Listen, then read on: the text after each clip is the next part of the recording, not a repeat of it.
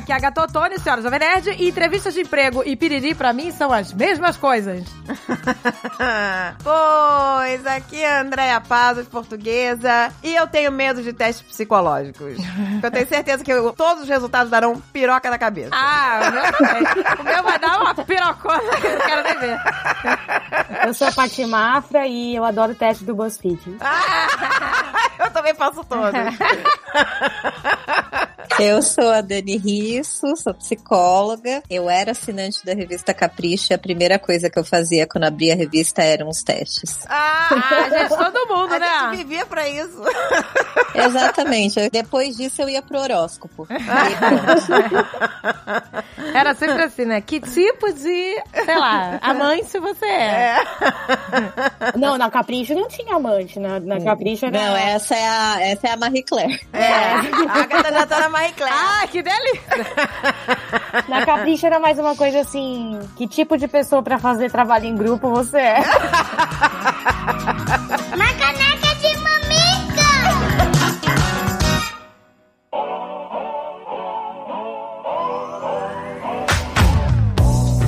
Gente, olha só que legal. O Itaú tá numa campanha massiva contra golpes e fraudes. Eu tenho visto muita gente caindo em Não, golpe. Todo mundo conhece alguém que já caiu. e de todas as idades. É, não é só esse negócio de, ah, só os idosos, não. Todo mundo que eu conheço conhece uma pessoa que já caiu Nossa, num golpe eu conheço várias pessoas. de banco, né? Que é sempre relacionado a ou transferência de dinheiro ou alguma coisa com cartão de crédito. É, porque hoje em dia os golpes estão ficando cada vez mais Elaborados. elaborados, É, né? a parada tá Porque sinistra. eles sabem que as pessoas estão ficando, né, mais ligadas e estão inventando coisas novas. Vão, Então, eles vão dando upgrades nos, nos golpes. Mas o Itaú tem um time de duas mil pessoas que respiram segurança 24 horas. Pois é, gente, eles ficam estudando o discurso, todas aquelas pegadinhas, né, as estratégias que os golpistas usam pra poder passar isso pros clientes. E o que, que eles perceberam? Que 70% dos golpes poderiam ser evitados se o cliente for educado e reconhecer os sinais de perigo, entendeu? Pois é, gente, porque hoje em dia não é só por ligação telefônica, né? Os golpes são por WhatsApp, por e-mail, por SMS. Então você pode vir de qualquer lado. Não é- tem que não, estar gente. atento, tem que desconfiar. Exatamente. Você nunca sabe de onde vai vir o golpe. Por exemplo, pessoas que eu conheço, entendeu? Amigos, família, que teve casos de pessoas que receberam ligação como se fosse A central do banco. a central do banco avisando que estão usando seu cartão, entraram compras de tal, tal, tal, tal valor. Aí pergunta se você reconhece a compra, você fala não, pelo amor de Deus, que geralmente é um valor alto, que eles, eles falam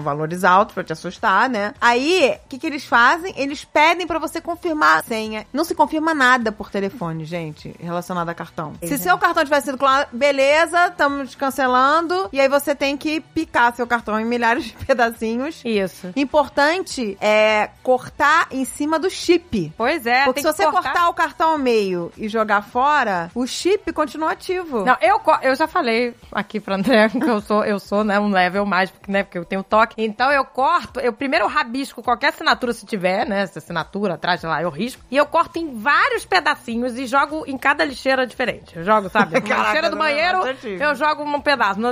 Porque aí, meu amigo, não tem como. E, e ele fica estilhaçado. Eu corto, sabe, o chip, tem que cortar tudo, gente. Aí se a Corta. pessoa não tiver várias lixeiras, ela tem que jogar um pedaço por dia fora. né? eu, eu faço o negócio bem feito, entendeu?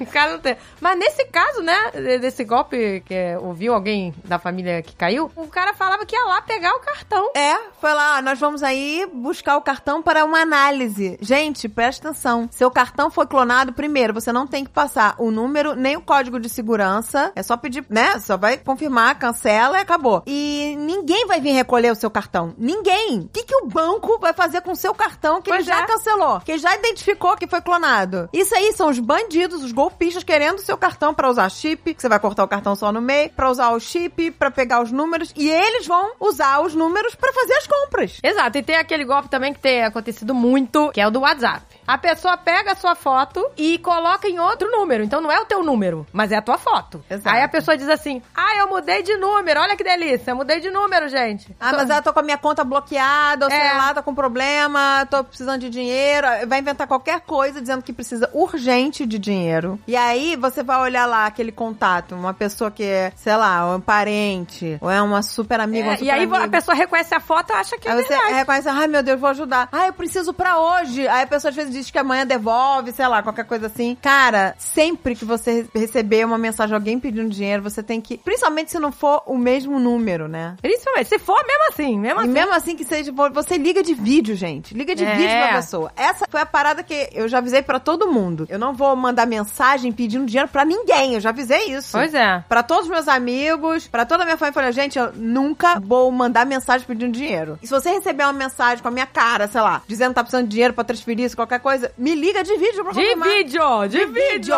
Me liga de vídeo. Vê minha cara dizendo, ah, realmente é verdade. Pois é, exato. Entendeu? Então esse é um golpe que tá geral caindo. Geral. Às vezes, ah, minha irmã tá pedindo, ah, minha prima, minha melhor amiga, meu tio. Confirma. Você liga pra pessoa de vídeo e confirma se é. E geralmente não é. Todos os casos são fraude, são golpe. A grande maioria. Pois é, gente, tá muito legal essa campanha do Itaú pra conscientizar a galera aí, gente. Todo mundo, hein? Todo mundo tem que prestar atenção nisso. Então, ó, nunca dê o número do seu cartão, nem do código de segurança. Não transfira dinheiro pra ninguém sem ligar de vídeo pra pessoa. Pois é. E qualquer dúvida, se você estiver muito inseguro, se a pessoa tiver pedindo alguma coisa, você fala, não, tudo bem, obrigada, eu vou Entrar retornar. contato, Você liga pro seu gerente. Isso. Aí você entra em contato com o seu gerente e fala, ó, aconteceu isso, isso, isso. Isso aí. Nunca fala nada na hora. Você diz que, ok, muito obrigada, eu vou averiguar e, e retorno. Esse é o ideal. E olha aí, gente, tem link aqui no post, tá? Do Itaú. Eles fizeram uns vídeos, né, com os tutoriais mostrando alguns golpes. Inclusive alguns que a gente citou aqui, né? Exato, pra você se prevenir. Beleza? E espalha isso, gente. Vamos juntos com o Itaú se prevenir e se blindar contra golpes e fraude.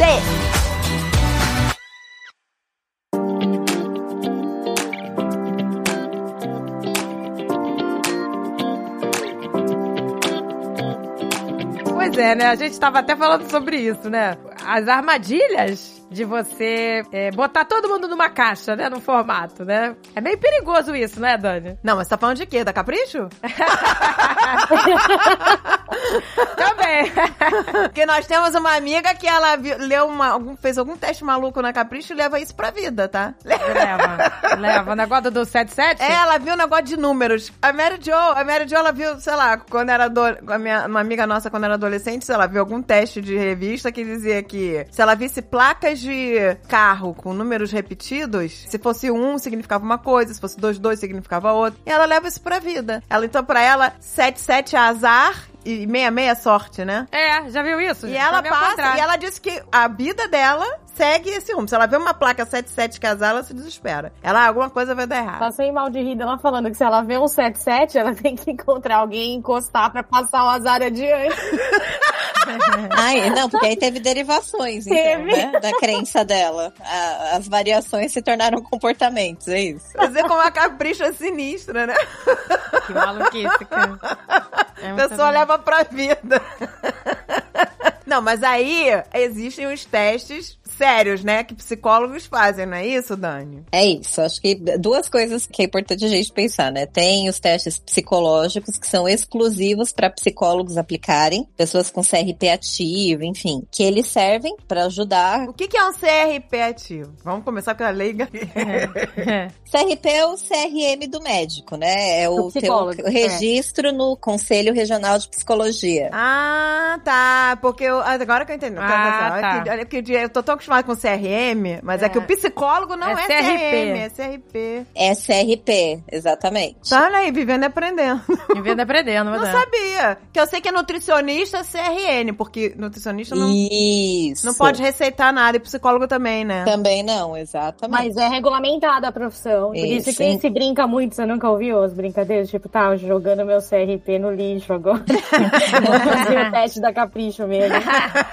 Vou guardar o CRP na bolsa e vou só dar uma olhadinha ali. Faz o teste, tá tudo resolvido na sua vida, meu amor. Exatamente, é isso, né? E acho que essa é, é- é a grande questão. Então tem lá os testes, né? Os testes psicológicos que são homologados, é super rigoroso o processo, são atualizados, que são instrumentos sérios, mas que eles por si só não dizem nada. Eu acho que essa é a grande questão, né? Infelizmente as pessoas acabam usando o teste como se fosse um exame, um rótulo, né? É Você mesmo. tem ou não tem aquilo, você é ou não é aquilo. E porque tem alguns testes, tem vários tipos tipos de teste, não é isso, Dani? Tem vários. E tem alguns que é pra detectar se você, por exemplo, é autista. E aí, se você, sei lá, tem, vamos supor que tem dos 10 itens, você enquadra em- com 5. Aí, o cara não pode dar um laudo que você. Perfeito, é exatamente isso. Como é que funciona isso? É, pra- então pra que que serve o teste? É só pra dar um- uma base? Ele serve como mais uma informação. O teste nada mais é do que um coletor de informações, né? Então, além do teste, você precisa ter uma entrevista, conhecer a história da pessoa, entender o que que leva alguém a achar que aquela pessoa tem autismo. E aí o, o teste ele vem para somar informações, mas é exatamente isso. Ele por si só não diz nada, porque tem uma questão muito situacional também. Então, os testes psicológicos usados corretamente, eles são instrumentos super importantes. E, infelizmente, o que acontece é essa disseminação de testes não psicológicos, né? Então, assim, eu vou entrar aqui na internet para ver se tem um teste para saber se eu sou ansioso ou não. E além de você encontrar o teste que fala se você é ansioso ou não, que se nós quatro sentarmos agora para fazer, todas nós seremos. Ai, eu já dei, eu já fiz esse teste.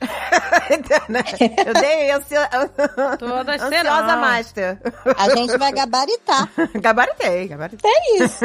Mas será que é uma ansiedade que não te leva a fazer as coisas? Será que é uma ansiedade que é positiva? Será que é um caso de você procurar algum tipo de acompanhamento? Então, assim, ele por si só não fala nada. E aí, infelizmente, a pessoa vai lá, faz o teste, e aí à noite chega lá na roda de amigos e fala: Ai, você não sabe, tô com ansiedade? Olha, eu já fiz teste de tudo. Eu já fiz teste pra ver se eu vou ter qual, se eu vou ter Alzheimer, deu que eu vou, sou full Alzheimer. Já fiz te... Full, esse é o resultado. Full Alzheimer. Tá escrito assim. Andréia Full Alzheimer.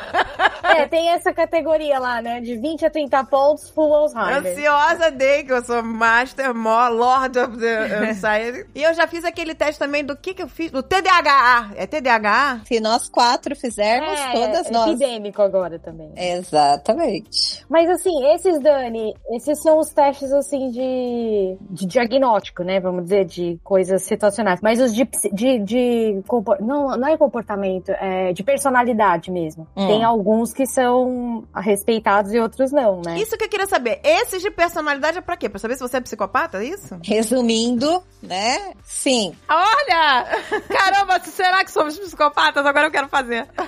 Mas pera, psicopata, é- o teste psicotécnico é o de pegar psicopata? Não, tem instrumentos projetivos que a gente fala. Em algum momento vocês já devem ter tido algum contato com um teste que são uns borrões. Imagina que a gente Ah, pegou tinta, jogou numa folha, dobrou e forma um borrão, certo? Quando você abre. Ah, pronto. Eu sempre vejo o demônio Não, copado. nome, não é o nome? Teste de Rochar? Ele chama Rorschach, isso. Eu ele adoro. é o- meu é- sonho, meu sonho é a Dani aplicar ele em mim, mas ela nunca quis fazer. Ah, eu quero fazer. porque Ah, sempre- gente, a gente vai ver demônio e tudo. Demônio, demônio, demônio. Gente, mas é sempre as coisas monstruosas, né? Abre, ah. Não, eu só vejo borboleta, gnomo, duende, fada. É isso. Eu só vejo coisa com asa. Fada, que Ah, maravilha. que isso, e, se- e quem vê demônio é o quê? É maluca? que delícia. Por que, que é muito legal? Porque esse é o tipo de teste que não tem certo e errado. Todo mundo tem que ver gnomo em tal imagem? Não. Essa imagem pode proporcionar uma série de possibilidades, mas de acordo com todas as placas, de acordo com a conversa que foi feita com a pessoa. E aí você consegue ter um, um cheiro se a pessoa tem uma tendência a ter comportamentos psicóticos ou não. E aí esse tipo de avaliação acaba sendo até conjunto. Às vezes tem um psiquiatra junto, é, que também faz toda a testagem dele, um neuro, um neurologista junto. Mas os instrumentos projetivos são instrumentos que dão muito embasamento. Tem uma outra junção de instrumentos, de, de pranchas, que eram algumas pranchas do Rorschach, que ele foi usado durante algum tempo, erroneamente, em processos seletivos. Nossa. E Gente, que horror. Usava esse processo seletivo. Gente. Aí a pessoa mentia, falar, ah, tô vendo anjo, tô vendo... Ah, mas vai ver que anjo, Ai, é, que anjo é delícia. psicopata. Você não sabe qual é o psicopata. Você não sabe. Ah, psicopata, tá vendo É, você não sabe se você vê demônio é ok. É, é bom é ver demônio. Se você viu anjo, fudeu, entendeu? Ah, que delícia. Dani, agora falando sério, qual o gabarito? A gente tem que ver o quê? Duende, gnomo? Eu quero o gabarito. gabarito, gabarito do Rorschach, hein, gente? Atenção, caneca vai dar o gabarito do rochado. Vamos lá. Viu anjo, fudeu, viu? É, anjo talvez não seja bom, porque ele voa, né? Não sei. Mas não, não, não tem isso. Assim, tudo que você pensar de instrumento que você tem acesso, que não tem certo e errado, já é algo que você pode confiar mais, né? Talvez se, se eu posso deixar alguma sugestão ou alguma dica, ah, tô participando de um processo, é, tô- fazendo algum tratamento, algum acompanhamento. É uma coisa aberta, sei lá, um desenho que você faz, que também propor com criança isso é muito usado, técnica de desenho, técnica de rabisco, né? Num desenho. Não tem certo e errado, né? Ele no, no serve mais rabisco. assim pra catalisar a conversa com a psicóloga, talvez, é isso? e dá indícios. Então, assim, quem é habilitado, então tem um instrumento que chama HTP, que é para desenhar uma casa, uma árvore e uma figura humana, ou seja, uma pessoa. Ele é um desenho que não tem certo e errado, tanto que uma das falas para aplicação, porque tem técnica para isso também, desenhe uma casa da melhor forma que você puder. Ah. É isso, entendeu? É aberto. E aí vem tudo que é tipo de casa. E dependendo das coisas que tem, né, do- dos, dos recursos de desenho que, que a criança, enfim, quem estava usando fez, a gente tem alguns indicadores. Indicadores que chegam até a sugerir é, situações de abuso. Nossa, sério? Mas o que apresentaria um desenho de uma criança que tá sofrendo alguma coisa, assim, tipo... Detalhes do desenho, detalhes que as crianças, que enfim, que a, que a pessoa que está fazendo o teste usa. A forma com a qual ela desenha uma janela, uma porta, se isso tá aberto ou fechado, se isso tem cortina ou não. É, então, não, não é um detalhe específico, mas são alguns detalhes. Mas o que, que a médica faz no momento desse? Que ela detecta que existe abuso. Porque você não sabe se é o pai, se é a mãe, se é algum parente. Ah, que- mas isso, isso, como ela falou, é um pequeno indício, né? Ela vai depois tendo que fazer todo um trabalho Pra, de... pra descobrir quem é antes de entrar em contato né? com os pais. Não é que ela, pelo desenho, ela, opa, né? Ela, ela, ela, opa, tem alguma coisa aqui, vamos investigar isso aqui, não, não, não, não, não, não. Exatamente. Por isso que, assim, né, é, eu tenho muitas ressalvas em relação, em relação a muitos instrumentos, mas eu também defendo aqueles que eu acredito que são importantes, principalmente para uma clínica de criança, né? Porque é diferente, a, a fala da criança é muito diferente. Mas por isso que também o instrumento isolado não tem, não tem. se- é- vai ser só uma casa. Se não tiver acompanhamento, se não tiver, entendeu? Agora, agora eu vou perguntar, quando eu era criança eu tinha mania de desenhar a casa. A minha sempre era igual. Não, com chaminé saindo fumaça. A minha também. Chaminé só de O fumaça. que significa chaminé saindo Duas janelas com, com aquele X de quadrado, né? Pra ficar quatro quadradinhos. E uma Ah. porta fechada Não, a minha janela era com cortininha. A minha não tinha cortina, pronto, psicopata. não, talvez cortina seja psicopata. Depende, a casa tinha caminho. Eu É fazia, porta. eu fazia o caminho e as florzinhas. Isso, já não tinha caminho, não. É, na frente da porta. Eu fazia. Eu também fazia, gente. Ainda fazia assim, fazendo curvinha. E o meu caminho tinha curva. Isso. Que é isso? É. O que significa que nós somos o máximo, é isso? É isso, significa que a gente é muito legal. Poxa, que delícia. E essa fumaça aí da chaminé? Achei suspeito isso aí. André é cozinheira. Onde tem fumaça, tem fogo. Onde tem fumaça, tem fogo. Não, mas pode significar que a casa é viva, porque tem alguém morando lá fazendo comida e saindo de chaminé. Ó, Essa é a linha. A minha casa era sempre a mesma, gente. E olha que engraçado, né? O céu, pra mim, era lá em cima da, da folha, o céu. A minha Ah. filha, que já tem, eh, desde pequenininha, noção de desenho, ela fazia o céu até encostar o chão. Porque você olha pro horizonte, Não, então é outro tudo nível tem que essa ser... galera de agora. Já Aí eu falei, saber gabaritando o psicotécnico. Vocês faziam passarinho? Eu fazia passarinho. Vocês faziam? Aquele passarinho parece uma gaivotinha. Um Isso. V.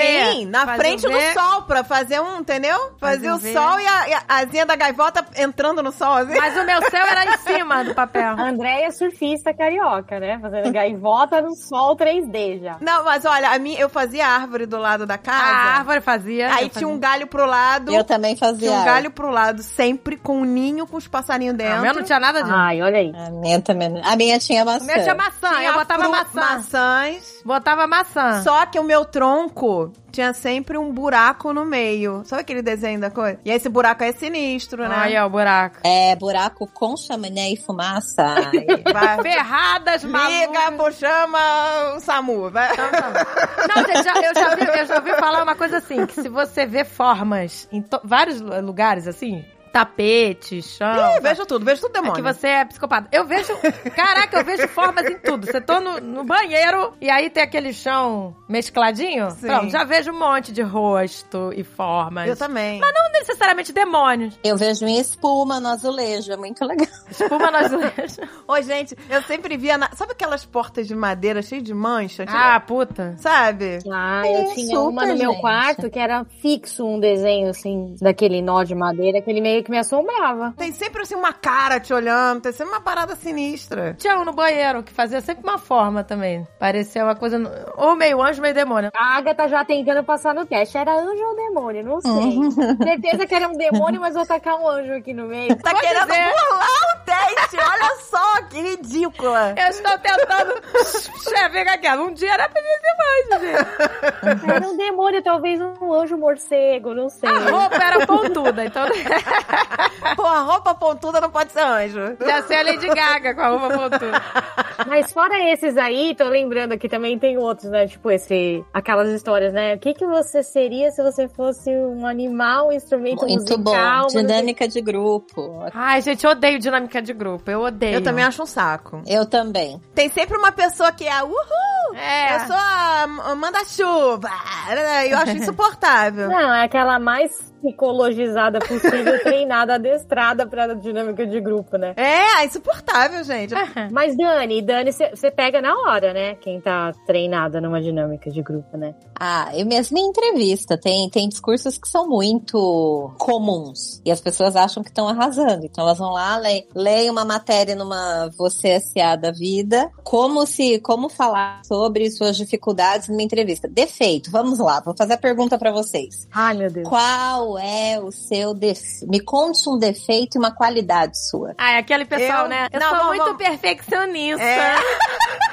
Não, o legal é, o meu defeito, na verdade, também é uma qualidade, porque eu aprendi a lidar com ele e se tornou um talento.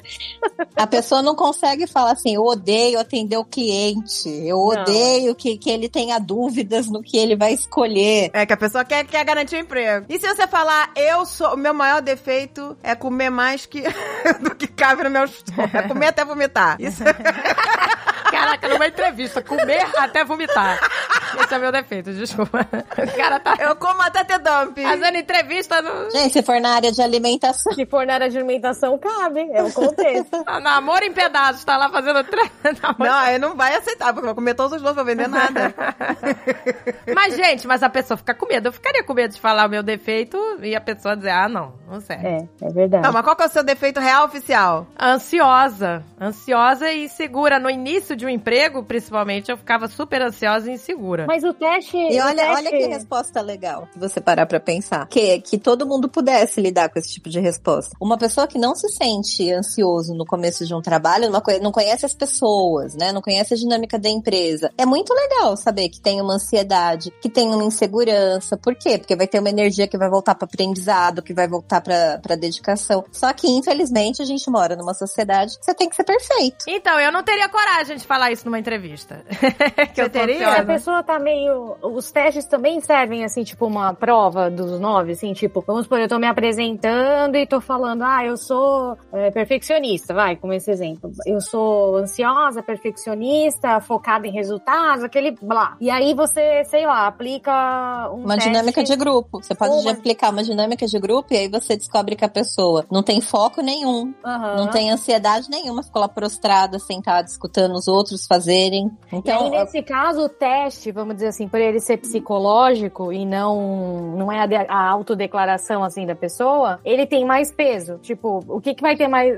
Dá pra, dá pra ter essa lógica, assim? Tipo, o que que vai ter mais peso? O que eu falei que eu sou ou o que o teste pegou que eu sou, entendeu? ou o que foi observado que você fez. Entendi. Ou seja, não dá pra confiar nem num nem no outro, é um conjunto mesmo. É sempre um conjunto, gente. É muito, é, é muito limitante a gente olhar para uma única coisa. Voltando para a história do TDAH, porque é a palavra do momento, né? E é o assunto do momento. É isso. Então, assim, eu tenho pessoas que chegam na clínica e falam assim pra mim: olha, Dani, eu vim buscar ajuda porque eu tenho TDAH. Assim, eu preciso ver se eu vou tomar remédio, o que, que eu tenho que fazer. E aí eu começo a fazer perguntas simples pra pessoa do tipo: você consegue assistir um filme, começo, meio e fim, sentadinho, assistindo? Ah, consigo. É, você lê livro? Você, você senta tranquilo e, e lê um livro que tá gostoso para você ler? Sento. Você escuta uma música até o final? Escuto. Você faz a sua refeição curtindo aquela refeição? Faço. Então, peraí, vamos, vamos ver. Pode ser que você tenha um outro problema que é a tua rotina, que é a tua dinâmica de trabalho, que é uma série de coisas, mas não é TDAH. Quando lê um livro e vê TV, você dorme. É o quê?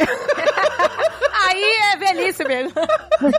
Aí pode ser cansaço. Então eu vivo cansada, gente. Eu já acordo cansada, a verdade é. essa. a Andrea não consegue concluir né, 15 minutos de filme. Eu não consigo. Ela dorme. O Dave tá.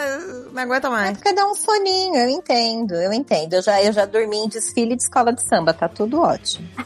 dormi na arquibancada. Porque aquele barulhinho repetitivo da bateria, nossa, aquilo veio assim, ó. É, porque tem aquele bumbo, né? Grave, aquilo dá um... Mas, gente, mas sabe o que eu acho engraçado? Que os pais já diagnosticam os filhos, né? Nossa, gente, ele é hiperativo. Eu falei, não, é uma criança normal. É uma gente, criança com tá saúde. Precisando brincar, ela tá trancada no apartamento, sabe? É isso que as Tudo pessoas. agora é hiperativo sem o psicólogo diagnosticar. As pessoas É. já falam. Ah, é A muito pessoa- hiperativo. a- antigamente as crianças viviam soltas, brincando na rua, né? Porque era assim, né? Nas vilas, sei lá, ou no quintal da casa. Hoje em dia a criança fica presa no AP, na frente do videogame. Exato. O que, que ela vai fazer com toda aquela energia? Cara, a criança tem muita energia, a gente não tem noção. Exato, muita energia. É, eu não sei. Eu acho que assim, os testes, pra mim, né, parece o seguinte: alguns deles até são sérios e tem embasamento científico, tem amostragem e tudo mais, mas o problema tá em eles, em- na proliferação, vamos chamar assim, dos testes auto-aplicáveis, de você poder ir lá e você mesmo fazer o teste, te colocar numa forma como se fosse um teste da Capricho, do BuzzFeed, igual a gente tava brincando, mas tratando coisas mega importantes, assim, sobre traço de personalidade, sem ninguém fazendo o debriefing daquilo, sem ninguém olhando para aquilo depois. Não sei, é isso um pouco? É, é, é, exa- é isso. É Porque, por exemplo, eu isso. não sei, eu sei que o MBTI, por exemplo, que é um teste bem conhecido, você tem que ter certificação para aplicar, etc. E também tem muitas críticas contra, porque tem até uma questão bem delicada, assim, sobre machismo e na forma como ele foi concebido e tal. Mas qual que é esse? Qual que é o nome desse? MBTI. É aquele que a resposta é uma sigla, sabe? ESTP, NTJ e, e tudo mais. Mas assim, hoje em dia você encontra ele pra fazer com uma análise curta e grossa, assim, de quem você é, através dele. E aliás, eu nem sei, Dani, ele é. Depende da situação que você tá vivendo, que você repete várias vezes, porque também tem isso, né? Tem alguns que determinam como você, quem você é, e outros é. Se você tá num emprego novo, se você tá num emprego velho, ele muda e varia, né? Sim, é, o MBTI é um, é um instrumento bem antigo, tem todas essas questões aí da, da amostra dele, por isso a questão do machismo e, e Aham. esse tipo de, de questionamento. Ele é um instrumento que só pode ser aplicado por pessoas que são formadas no instrumento, então quem não tem certificação não pode aplicar. Só que o que que acontece? Chega nas empresas, xerocam o, o Aham, o caderno resposta. fotocopiam, sei lá. E ele é... queridinho do LinkedIn, né? Eu já E vi ele é gente que queridinho. coloca, que coloca o perfil A do na como frente. se fosse assim, é, Patrícia Mafra e STJ. Isso, gente, que loucura! É, Sim, tem várias pessoas que Muita fazem. loucura. Porque é, é, as empresas usam muito. Ele é um instrumento super bacana, corporativamente falando. Eu lembro muito bem que tem até um- a, a devolutiva do MBTI, uma das técnicas que usam, eu conheço bem o MBTI, porque é um instrumento que eu também já, já usei na época que eu trabalhava com psicologia organizacional e do trabalho. E quando você começa a devolutiva, você fala assim: escreve seu nome com a sua mão dominante. Aí a pessoa escreve. Agora escreve seu nome, você deve lembrar disso, Paty. Agora escreve o seu nome com a sua mão não dominante. Aí é muito difícil, né, Tenta? Não, treinava, eu treinava pra conseguir. É. Mentira, mentira.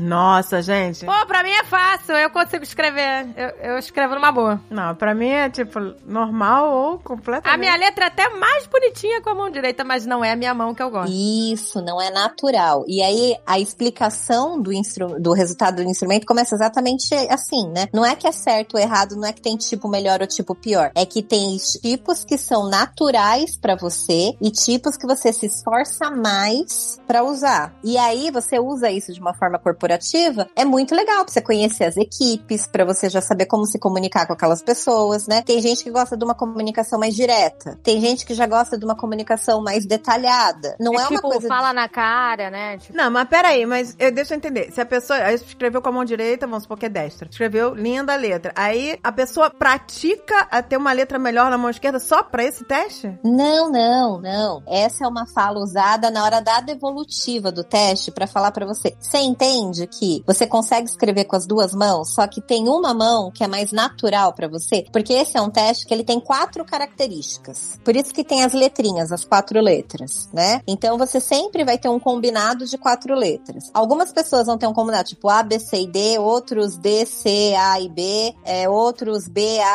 C e D e por aí vai. E aí o que tá falando é, esses comportamentos estão na gente, só que a gente usa de maneira mais natural ou não. As duas mãos estão na gente, elas têm habilidade o suficiente para poder escrever, só que uma é mais natural e outra não. Exatamente, entendi, entendi. É isso aí. É, é muito mais uma explicação. A É, parte na hora de, o nome na hora é um de dar devolutiva, a, a pessoa que tá dando a devolutiva pra você faz você experimentar essa sensação de escrever com uma mão ou com a outra, pra você pensar, ó, ah, entendi. Então não é que eu sou apenas única e exclusivamente esse resultado que deu aqui. Eu sou naturalmente extrovertido, que é uma das letrinhas, a letra E, mas eu também posso ter uma certa introspecção, que seria ah, o não dominante em mim, mas ele tá lá comigo. Em outras palavras, não existe o certo, igual a Dani tava falando.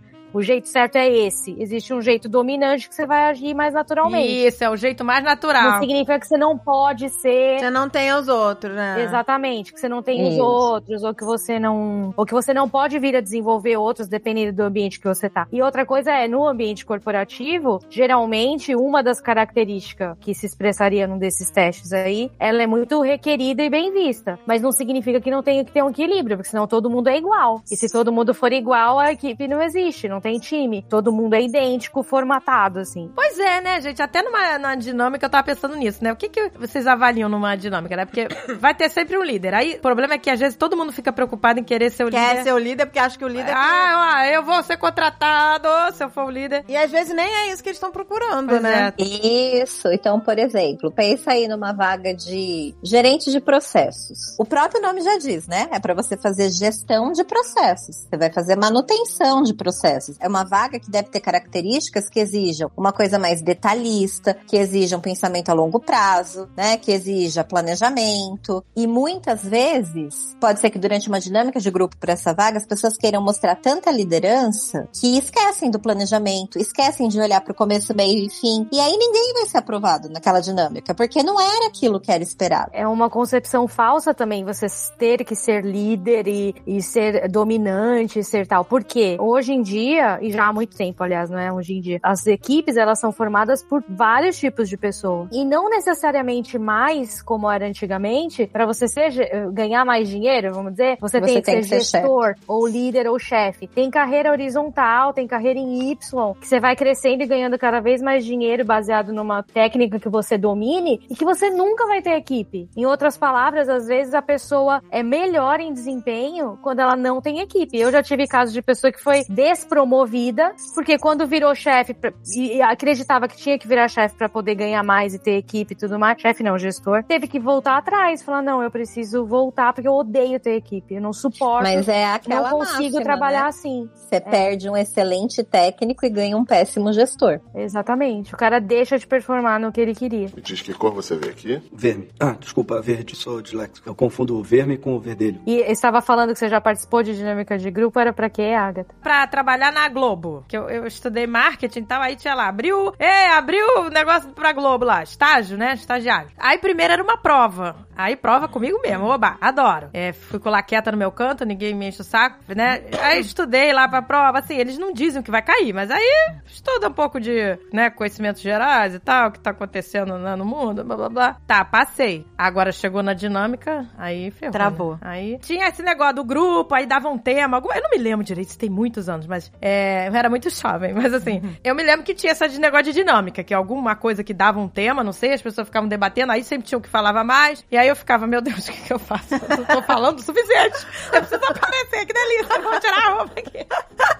E se eu tirar a roupa, será. É porque as dinâmicas te colocam no desconforto de você não saber o que é esperado de você, teoricamente, pra você ser você mesmo. Mas isso nunca acontece, né? Porque aí você começa a querer emular. Ai, o que, que eu deveria estar fazendo? O que faria eu passar?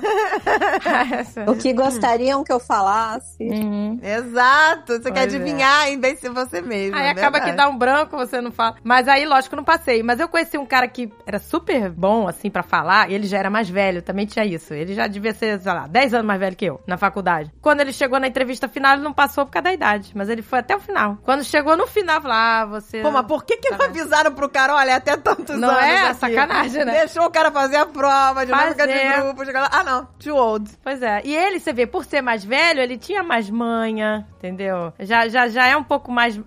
Também isso afeta, né, a maturidade, né? Gente, qual Você o com problema 20, do 30, cara ter mais 40? idade, É. né? Eu achei isso bizarro. Bizarro também. É porque era trainee, sei lá, não pôde. Então por que que não deixaram o cara fazer? Devia já cortar lá no início. Botava a faixa etária. Exato.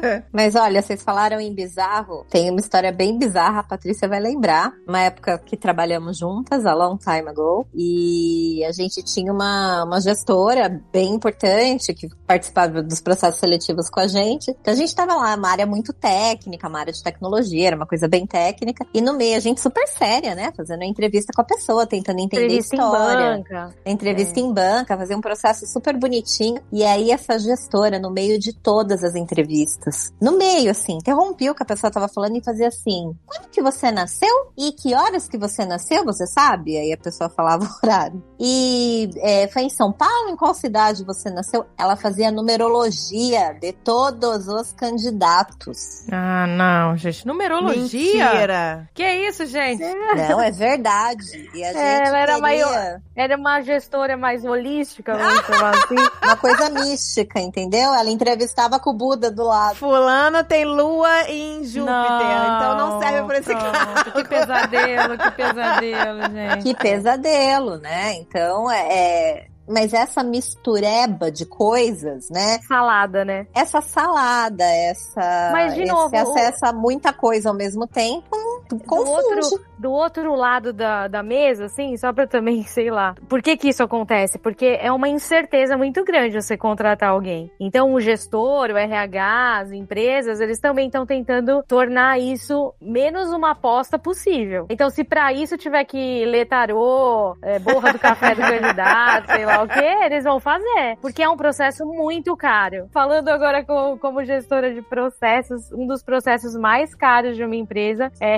o de recrutamento RH. e seleção e de RH. Ele é muito caro. Ele é caro em quantidade de horas que gasta pra fazer. Ele é caro de ferramenta pra buscar currículo de candidato. Ele é caro de hora de gestor que você tem que botar pra fazer entrevista. Ele é muito caro. Então, ele tem que dar certo. E ele não acaba nele mesmo. O que que acontece? Depois que você entrevista o candidato, põe ele pra dentro da casa, tem toda a integração com ele, que é aí onde as surpresinhas acontecem. Então, tudo que o RH puder fazer pra diminuir a incerteza. E aí a gente pensa, por que que não põe a pessoa pra dentro de casa e depois vê se for uma droga demite? Porque é muito caro. Não só demitir, mas escolher de novo, recomeçar o processo inteiro. Então, é isso. De um lado da mesa vai ter alguém querendo diminuir a incerteza, do outro lado vai ter alguém querendo ser contratado desesperadamente, nem que seja pra ele se arrepender depois, porque ele precisa daquele trabalho. E essa relação por si só já é desequilibrada. Numa esfera de querer transformar o subjetivo em objetivo. É, tentar fazer o negócio ser mais cartesiano possível. Então é a receita pra dar errado, em outras palavras. A gente teve empresa, a gente não tinha RH, porque não éramos uma empresa imensa, É, né? é- Mas a gente terceirizava. A gente sempre contratava por uma empresa de RH. A gente ligava pra empresa, mandava e-mail, dizia o tipo de funcionário que a gente tava precisando, e eles faziam lá toda a seleção e mandavam. E a gente queria que desse certo de primeira. Claro que você quer. Eu vou dizer uma coisa. É, nós tivemos dois bons, né, bons funcionários que Dos 30.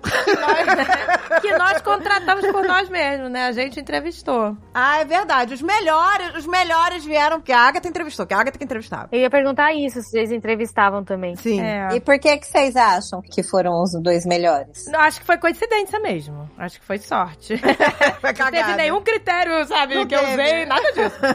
Não, né? Não, a Agatha teve. Eu vou te dizer. Aí lá vem o negócio holístico. A Agatha tem o negócio do feeling. Ela fala, ah, eu tenho um feeling com ele. Gostei dele. Gostou. O pessoal gostou. Eu, e eu entrevistei. Mas isso é enorme e é maravilhoso. Eu entrevistei gente que eu não gostei muito, mas eu precisei porque eu tava precisando da pessoa e sabia que não ia dar certo É, a e gente não sabia deu. e não deu. É. É, porque eu já sabia que não ia dar, mas eu falei, preciso muito dessa pessoa agora e vai. É, tá precisando de qualquer um, entendeu? Aí- É a Mas, verdade gente, mesmo. o feeling nada mais é do que a construção da tua opinião a partir de todas as experiências que você teve na vida. Exato. Não É como se fosse uma memória que ficasse aqui, e aí quando você vivencia determinada situação, aquilo volta, você fala, acho que não é por aí. Ou você fala, ai, tô com uma sensação de que vai dar certo. Não é sensação, é, a tua- é- é o resgate de tudo aquilo que você já teve de experiência. É, né? não é pouca coisa, não é holístico, não. É, ele é. É. Não é nada holístico, né? Simplesmente, realmente, a sua... Ele só não é, é, Como é que eu posso dizer? Mas ele é muito valioso. E a verdade é que, eu tava falando aí isso do processo seletivo dele ser caro e tudo mais. A verdade é que é um enorme funil. Mas o que faz passar na ponta mesmo é esse sentimento que você teve do gestor que vai contratar ele. Porque no fim, invariavelmente, vai ter uma entrevista com alguém. E esse gut feeling aí é o que vai determinar. Então, de novo, o teste psicológico certamente ele é importante como instrumento, mas ele é importante em determinadas fases do processo seletivo. Ele não é o que vai determinar a contratação. E as chances maiores é, se você tentar de alguma maneira mani- manipular o teste para tentar acertar, você vai ser, vamos dizer assim, pego em outra fase. E não é pego na mentira, é pego em algo que também vai beneficiar você como candidato, porque ah, o RH, ele, o RH sério, né, vamos chamar assim, ele também tá preocupado em o candidato se sentir parte da empresa que tem a ver com ele. Então é uma via de mão dupla mesmo, não é demagogia. Posso dizer uma coisa? As melhores funcionários que a gente que nós tivemos foram os mais humildões e que eram esforçados. Isso, pra Os que é. chegavam se achando maravilhosos, cheios de. Foram os piores. Pois é, foram também os tem isso. piores. Não, Isso- vocês isso estão falando da- de coisas que são valiosas para a cultura daquela empresa. É isso né? que eu ia Então, assim, falar. Depende da cultura da empresa também e da Vocês posição que vocês estão precisavam contratando. dessas, vocês precisavam dessas características para que a realização do trabalho dentro da empresa funcionasse. Exato. Exato. E aí a gente Entendi. cai numa outra coisa que é a famosa cultura organizacional. Agora vamos lá, eu quero saber o que, que é isso. O que, que é cultura organizacional? Como que a gente não passou pra elas todas as pessoas que a gente queria contratar? É, não é? Demos mole. Demos mole. Você não tem uma cultura na tua família? Vocês não têm o horário de tomar café da manhã de vocês, o horário de almoçar, os hábitos de vocês, é, O se alimentar, os hora- o jeitinho de vocês, Os o jeitinho rituais, de dormir, tipo assim, os comemora rituais. Halloween, não comemora Natal. Com certeza. Tudo igual todo dia. Faz questão de todo mundo à mesa, não faz questão. Alguém sempre no mesmo lugar, cada um varia. Cada um tem seu lugar, com certeza. É uma coisa que acontece organicamente. É aquela coisa que quando você vai ficar visita na casa de alguém, sei lá, você percebe que é um pouquinho diferente da sua casa. E aí você para e pensa, ah, acho que na minha casa que é assim só. E aí que você percebe que aquilo é um elemento da cultura da sua casa. Hum, Se você entendi. não tem o contraste, você não, sabe? Brincadeiras a parte, sei lá, você põe açúcar no Nescau e, e veio dormir aqui em casa e eu só tenho Todd, sabe? Entendi. Aí é. você, hum, não, eles não têm mel. Engraçado, ah, não, eles não adoçam café. Sei lá, é, é uma coisa que não é explicada, mas você fica com aquela sensação por trás, assim, ela é implícita, entendeu? Isso. É isso, a cultura ela não é tangível, né? Ela é uma atmosfera mesmo. É. E a cultura organizacional é isso, né? E, e o Ó, que você tava pode falando ter é tudo escrito do jeito mais bonito da face da terra. Toda empresa que você tá participando do processo seletivo te orienta o quê? Vá pesquisar sobre a empresa, não é isso que todo mundo ouve? Isso. É. Procura lá no site da empresa, lê a missão da empresa, os valores da empresa. Mas você nunca vai pegar a cultura da empresa a partir disso. Você consegue ter indícios da cultura da empresa num processo seletivo. A forma que te tratam, se tem pontualidade ou não, se foram gentis ou não, se foram cordiais ou não. É, e muitas vezes quando você vai terceirizar o seletivo, igual vocês fizeram aí, é, o papel da empresa que tá fazendo isso também é entender primeiro a sua cultura, pra ver que tipo de candidato ela vai te mandar pra você não perder tempo, porque senão pra que que ela serve? Ah, não era tão boa assim, não. Não era tão boa assim. Ou seja, tem serviços e serviços. Diz que cor você vê aqui? Verme. Ah, desculpa, verde, sou disléxico. Eu confundo o verme com o verdelho. Então, aí estava falando, por exemplo, dos candidatos que eram mais humildes e que eles era mais certo, assim, parecia que davam mais certo e os outros não. Imagina que isso depende do tipo de trabalho que esse candidato vai fazer, depende da cultura da empresa e tudo mais. Vamos supor que eu estivesse contratando uma pessoa para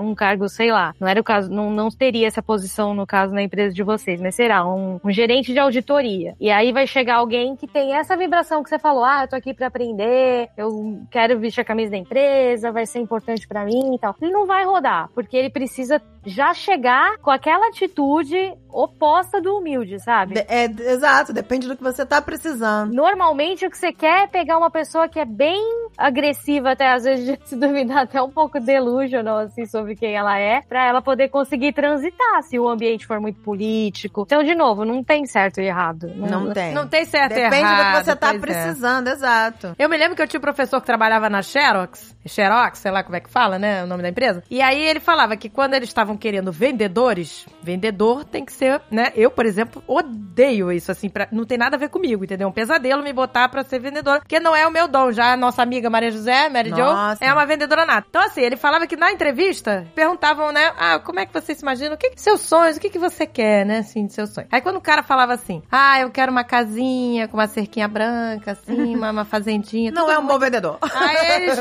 Não sei Vendeu se é- pouco. Aí quando o cara chegava, ah, eu quero uma mansão com três Ferraris, isso aqui. Ah, esse cara eu quero. Então, assim, não quer dizer que é certo ou errado. Isso. É que pra aquela posição eles precisam de alguém que tenha muita ambição. Ah, vendedor pra tem que querer ter sangue vender. no olho. É, pra querer vender, pra ganhar, pra bater meta, pra comprar É. as três Ferraris, né? Então. É, vendedor tem que ter ambição. Isso é uma coisa interessante, né? Que não é que o cara que é mais humilde é que quer uma casa mais discreta tá errado. É que Não naquela tá. posição. Não pro cargo, né? Dependendo do cargo. É. Mas imagina No final assim, do dia, o grande problema são os rótulos. No final do dia, o grande problema é isso. Ah, você tem que ser. Você tem que ter uma, uma postura de líder. Talvez não. Ah, você tem que ter uma postura agressiva, né? E no ambiente corporativo a gente escuta muito isso, né? Pessoas têm que ter agressividade. Não, não, talvez não, né? Porque talvez essa agressividade seja ofensiva para outras pessoas que têm um ritmo diferente. Às vezes até pro vendedor, às vezes ele pode estar errando ali. Ah, o mas vendedor que queria a casinha com a cerca branca pode ser muito melhor e ele não sabe. Mas às vezes eu acho que o que o mais importa em tudo é iniciativa. A pessoa que tem iniciativa. Eu não sei se Ah, serve pra eu todos os cargos, mas a pessoa que não tem iniciativa, né? A pessoa que fica lá quietinha, esperando que falem pra ela o que ela tem que fazer, tem algumas coisas que são padrão mesmo, assim. Digo, padrão que é, é- que são um mínimo desejável, vai, vamos dizer, que não importa a posição, que não importa. É um pouco de atitude, né? Talvez, o que você esteja falando. né? Ah, eu acho que a pessoa é esforçada, né? Né, atitude é uma boa palavra, porque até a iniciativa, eu fico pensando, vamos pensar no laboratório farmacêutico. É, e a pessoa tem que colocar lá, sei lá, três gotas de tal composição. Se um dia a pessoa pega a iniciativa dela e fala assim, hum, tô colocando três, mas se eu colocar cinco, acho que vai fazer mais efeito. Ferrou. Ferrou. É. Né? Então, acho que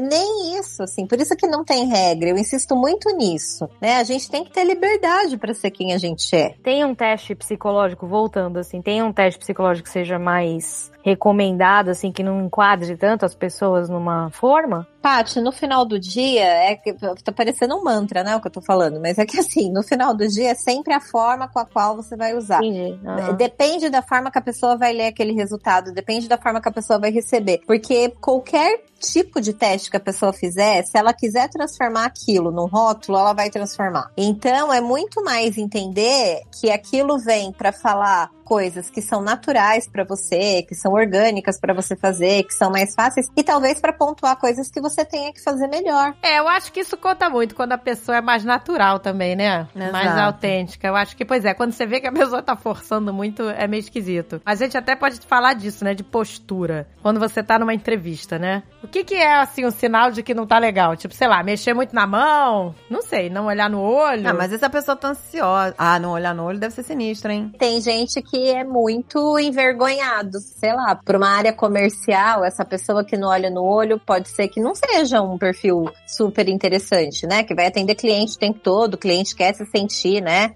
É, acolhido, enfim, confortável. Mas talvez para uma área muito técnica, muito específica, que a pessoa vai ter pouca interação com outras pessoas, talvez essa não seja uma questão. Ah, pois é, né? Tem isso também, né? Depende do. Pra que cargo, né, você tá. É, acho que depende isso também, do nível hierárquico, Nível hierárquico, do tipo sim.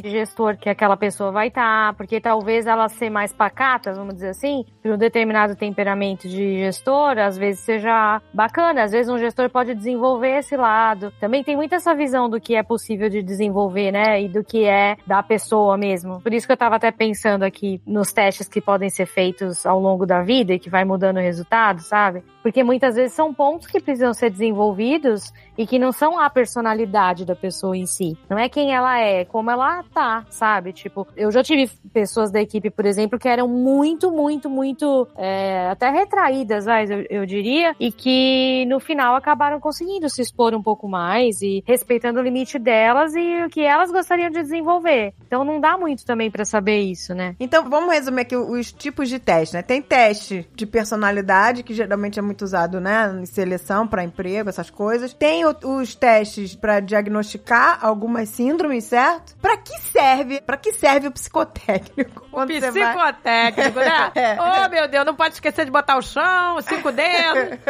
Sempre aquela preocupação. Eu só fiz psicotécnico pra tirar habilitação. É isso. Então, para que que serve o psicotécnico? Ele serve pra situações assim? Porque aqui não tem, né? Nos Estados Unidos não tem isso, né? Não tem. O psicotécnico. Não tem. De você ter que desenhar. Não. Porque a gente tem uma coisa comercial também, né, gente? Envolvido em todo e qualquer processo. Ah, tá. Então, não podemos esquecer disso. Não tô negligenciando a importância do teste, mas a gente não pode esquecer que tem uma questão comercial. Tem um produto que alguém aplica, alguém paga, alguém recebe. Sim. Ah. Pra que, que serve o psicotécnico de direção, então? Ele é um teste que ele orienta muito a respeito, assim, noção de direita e esquerda, noção de hora de parar, noção. Se você lembra no momento da aplicação, tem o palográfico, que tem o momento da aplicação que você tá lá fazendo os tracinhos e a pessoa fala para.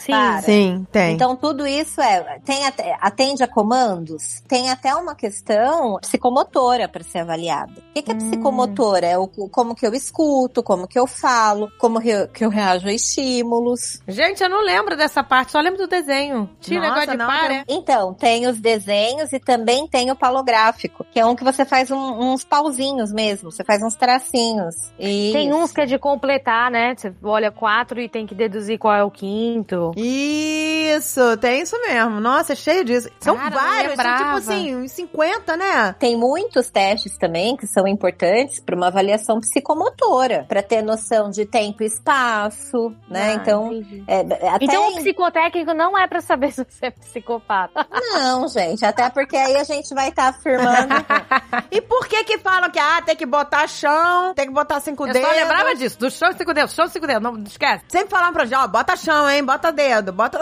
É isso aí. Eu, eu me lembro que um cara do meu lado ficou desesperado. Ele, meu Deus, não botei chão, não botei chão. O boneco ficou flutuando lá. Pronto, reprovado. É, é, são as lendas urbanas também, né? Tem muita lenda urbana no, no meio do caminho.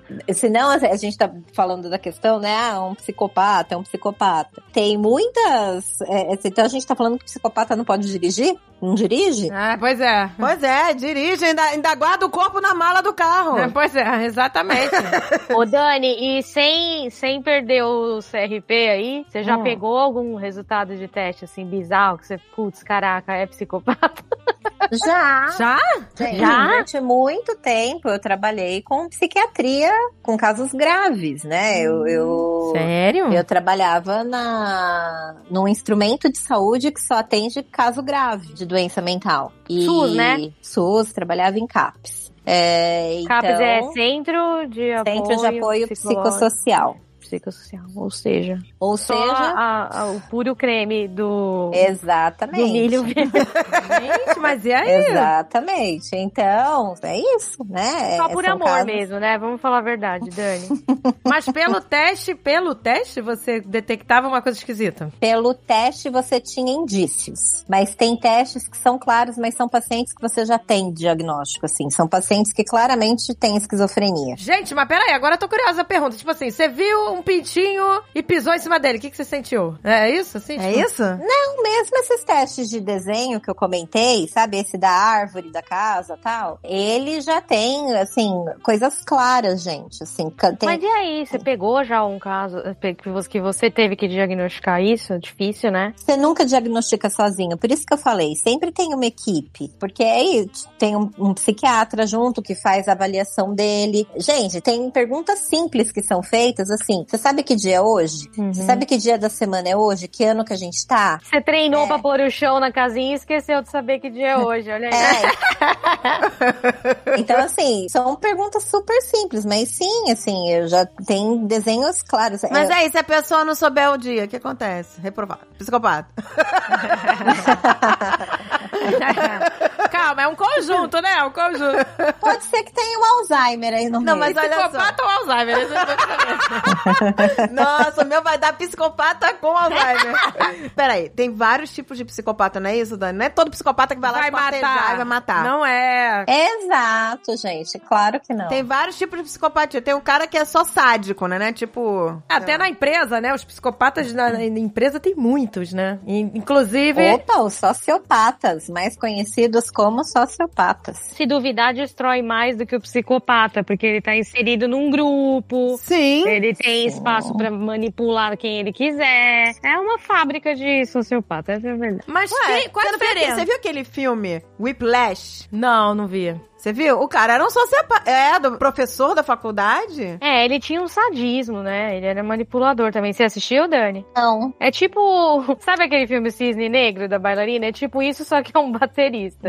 Ai, que Ah, horror. não, então não assisti. Tá, mas já. Ai, eu adorei Gente, esse ó, o professor era um monstro. Um monstro. E o garoto tinha um talento inacreditável. E por ele saber que o garoto tinha um talento muito bom, ele exigia tanto do garoto acabar com, com- com a saúde mental do garoto. Deus, entendeu? gente, que horror. É, mas ali foi a tempestade perfeita, assim, se formando. Era o professor com essa predisposição e o aluno com a predisposição dele também de ser Isso. submisso de alguma maneira, sabe? Então, é, as coisas de- aconteceram no filme por isso, assim. Eu tenho uma aluno também- amiga que ela tem uma máxima que ela fala que assim, toda loucura é plugada. É mesmo. E faz muito em alguém. sentido, gente, porque você sempre tem, assim, né, quando a gente fala coisas básicas, assim, sei lá, né, quando a gente fala de casos mais graves de dependência química, sempre tem uma mãe mais acolhedora. Dentro Uhum. da- daquele quadro, né? Uhum. É, quando você fala de um relacionamento tóxico, é, o abusador sempre tem um abusado que apresenta características de mais insegurança, né? Mais submissão. Então, assim, faz sentido a fala dela de que toda loucura é plugada. Exato. Mas o Dani, no CAPES você tinha que aplicar esse, algum desses testes também ou era já chegava, vamos dizer assim, pronto pra você? Como eram casos muito graves, a maioria já chegava pronto. Chegava pronto assim, gente, surto. Surto de tentar se suicidar, surto de agredir as pessoas, surto de não falar coisa com coisa. É, então já chegava num surto psicótico. E aí eu usava muitos instrumentos, de novo, para colher informações. Às vezes eram pacientes que não falavam comigo, né, que não tinha uma comunicação. Então o desenho era uma forma que eu tinha para me comunicar com eles. Não falavam, mas desenhavam. Então tinha muitos casos que já chegavam, a maioria já chegava, assim. E casos em que a gente tinha mais dúvida no diagnóstico, porque tem, uma- quando a gente fala da psiquiatria, tem linhas que são muito limítrofes, né? Às vezes a pessoa tem uma depressão tão grave que ela pode apresentar episódios psicóticos, mas ela não, não, não é psicótica. E o que, que é episódio psicótico? É tipo um. É um surto, né? A pessoa, sei lá, esquecer de quem é, esquecer o que, que tá fazendo, se tornar agressiva, mas é uma coisa pontual. Então, por isso que precisa ter, né, um- uma equipe consolidada para poder fazer esse tipo de avaliação, porque isolado, não- se você conhece essa pessoa só nesse momento, você vai falar que ela é uma psicótica. E não, é um caso de uma depressão que talvez não foi tratada adequadamente. E aquelas pessoas que têm mania de mentir? Já reparou? Tem umas pessoas que gostam de mentir. Tem, eu, eu tinha uma amiga assim na escola que a gente já não sabia mais o que era real e o que não era, porque ela misturava, né? As coisas. A, a mentira com a. E você já não sabia mais. Ela né? é uma pessoa psicótica? Considerada, sei lá? Não, provavelmente aí a gente tá falando de um quadro de transtorno de personalidade. E aí, transtornos de personalidade pode estar associado. Tem muitas coisas que se conversam. Então, a pessoa pode ter transtorno bipolar associado a transtorno de personalidade. A pessoa pode ter um quadro depressivo associado a um, um quadro de transtorno de personalidade. Transtorno de personalidade sempre vai estar relacionado a comportamento. Tá, mas por exemplo, um, um dos transtornos é isso, sei lá, cleptomania, é, mania de grandeza, Isso. é transtorno. Isso. a Ou sei lá, Mentir, é, né? mentir. Porque provavelmente a pessoa não coisa ruim sobre ela. A pessoa mentia. Não, era coisa, pois é. A pessoa coisa boa, coisas que tinha, ou coisas que era, ou coisas que. É isso, entendeu? Que aí entra numa coisa de megalomania, inclusive, né? Transtorno megalomaníaco que a gente fala. Mas ela era uma menina que, que tinha problemas, né? Assim, tipo, ela sofria de anorexia, É, tá vendo? Nunca, nunca é sozinho. é, depressão, né? Então tinha isso aí. E quando, a e quando as pessoas ficam assim, não aceitam uma realidade e querem. Vamos supor, vou, dar um exemplo. Exemplo, essa, o gado. o gato. O gado. Hum, hum. O gato. Perdeu, perderam as eleições, estão aí desesperados porque eles não aceitam. A realidade Não é. aceitar. Não tem fraude, gente. Ali as urnas deu resultado e a pessoa não aceita e sai na rua e fica chorando e só aceita é, é, notícias absurdas que não fazem sentido porque elas querem uma outra realidade. Isso é o quê, gente? É um surto É um surto coletivo? coletivo? Essa é falta de vergonha na cara, né? Gosta?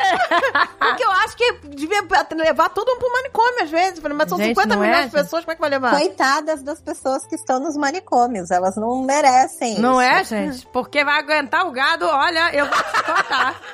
gente, que vergonha, gente. A Cássia é aqui, gente. Que, que, que delírio. A mulher chegando no meio do gado, todo mundo aplaudindo. e ela com o Nossa, gente. terço rezando. Ela, ela tava a rainha do gado, a rainha do Falei, gado. ali. gente. Mas ela tem uma coisa que é até encenada, né? É, É, é- encenada.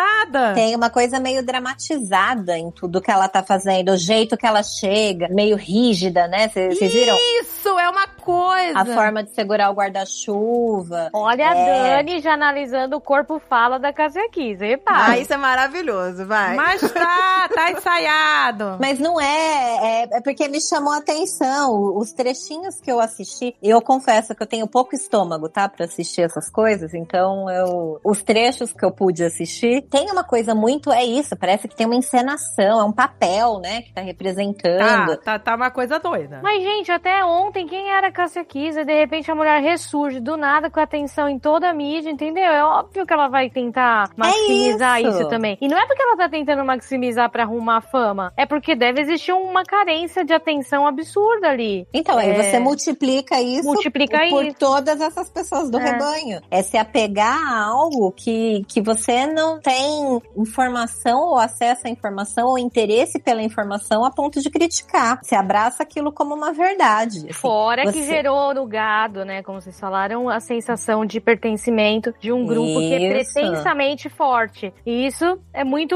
É muito. Pretensamente né? forte, pretensamente privilegiado, né? Aham. Então, pessoas que nunca tiveram privilégio nenhum reconheceram nesse grupo algum tipo de privilégio, nem que seja totalmente, é, sei lá, inconsciente, né? Sim. É algo que não tem ganho nenhum, né? Material, né? Tem muitos que estão só como, como, como é, é gado mesmo, porque eu, vi o repórter perguntando, tudo bem, mas você tá aqui protestando pelo quê? Ah, porque eu quero um Brasil melhor. Não, beleza, mas o que que não tá bom? Porque tá o governo do seu presidente, então não, não tá bom. Porque a, a mobilização entrega pra essa pessoa não o significado da pátria e tudo mais, entrega pra essa pessoa ele poder participar de um grupo que de alguma maneira tem mais força do que quando ele tá, acho que isolado, não sei. E as pessoas estão literalmente vestindo a camisa. E isso tem um poder muito grande. E de novo, né, é uma questão de cultura também. Quando você faz parte de um grupo, você compartilha a cultura daquele grupo. E isso é muito valioso. Isso. Mas, A verdade é que dependendo do seu caráter, você escolhe o tipo de cultura que você quer fazer parte. E as pessoas estão escolhendo um grupo que tem essas características culturais. Então, no final, é tudo caráter, gente. Depois é, isso. aqui nos Estados Unidos também a mesma coisa do que a non, a galera que acredita que Hillary Clinton bebe sangue de criança. As pessoas acreditam nisso mesmo, gente. Eu ia falar de uma sugestão assim, quando vocês estiverem com muita vontade, vale a pena, porque é um texto muito antigo, mas que é muito atual. O Freud tem um texto que chama Psicologia das Massas ou Psicologia de Grupos, depende da tradução. E ele fala, você lê o texto, você se arrepia. Ele fala que dentro de grupos, os indivíduos se hipnotizam. Hum. É muito forte isso. As pessoas ficam hipnotizadas.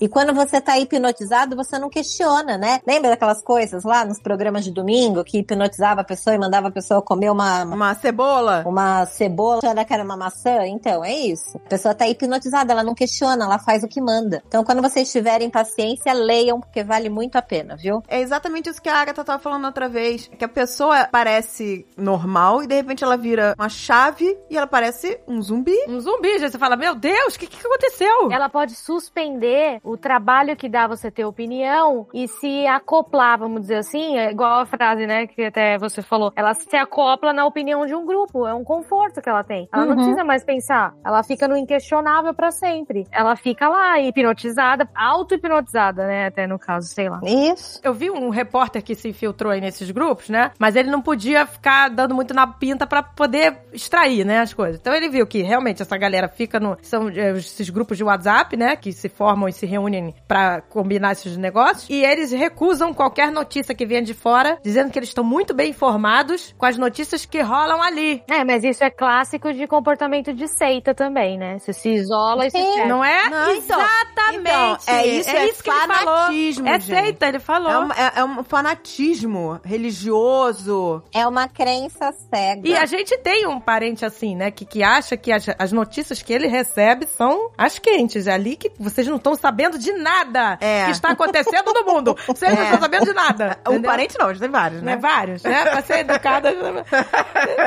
Vários, entendeu? Eu já Que- não tô em grupo de família, gente. Pra mim não Também, dá. eu, eu saí. Pra porque... mim, é, é- eu, eu presto pra minha sanidade mental. É, eu, eu saí em nome da sanidade. Gente, eu não tô nem no grupo do condomínio, vai vendo.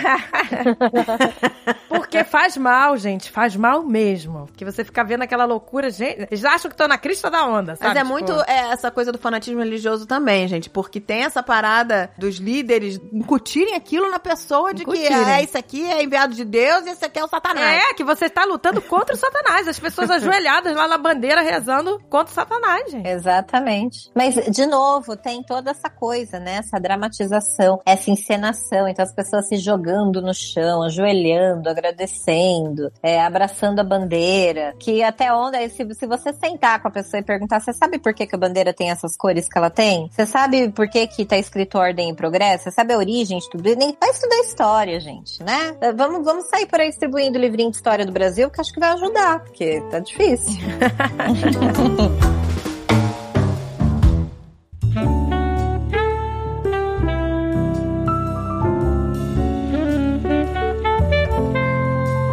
Ô, Dani, e de novo, eu tinha falado agora há pouco, sem perder CRP. Tem alguma história legal que você pode contar? Legal que eu digo nunca é, porque sempre tá envolvendo talvez alguém em sofrimento. Mas você tem alguma história assim curiosa pra contar de alguma aplicação de teste? É, porque isso é bom, porque quanto mais a gente aprende sobre isso, mais a gente pode perceber coisas à nossa volta. né? Não, e confiar também, né? É, e É, fazer. porque, porque assim, a gente falou muito de testes mal aplicados, mas acho que deve ter histórias bacanas também Sim. de aplicação de teste que ajudou demais, sabe, no diagnóstico, né? Assim, eu atendi uma, uma garota durante bastante tempo. Ela já era uma jovem adulta, assim, tava saindo da, da adolescência. Me procurou por uma questão de luto importante é, em relação ao pai. E aí, isso já tinha acontecido há uns 10 anos. E, e a menina não elaborava isso, né? E, e foi um caso muito. é, Que o eu, pai que eu dela tinha, o pai dela tinha Falecido, 10 tinha anos quando ela falecido. chegou. Ah. Uhum. E ela não trabalhou. Era, um- era um luto meio que patológico, inclusive, assim. Ela não conseguia superar a morte É, dela, é isso? Não, não conseguia. A gente fala uma máxima na clínica, enfim, luta é um assunto para um outro momento, mas que é um assunto muito interessante também. Mas tem aí um ciclo de um ano, que a pessoa pode se apresentar é, muito mais é, entristecida por questões de, de um luto. Luto nunca acaba? Nunca acaba, mas tem essa intensidade de um ano. Mas essa garota já estava mais de 10 em relação a esse pai, enfim. E falava muito pouco, era uma menina muito reservada, tinha muita dificuldade para falar sobre sentimentos. E aí eu falei, vou, você topa fazer, né, o HTP, que é aquele instrumento, né, da, da casa, da árvore da pessoa, da figura humana. É, e ela topou e a gente fez.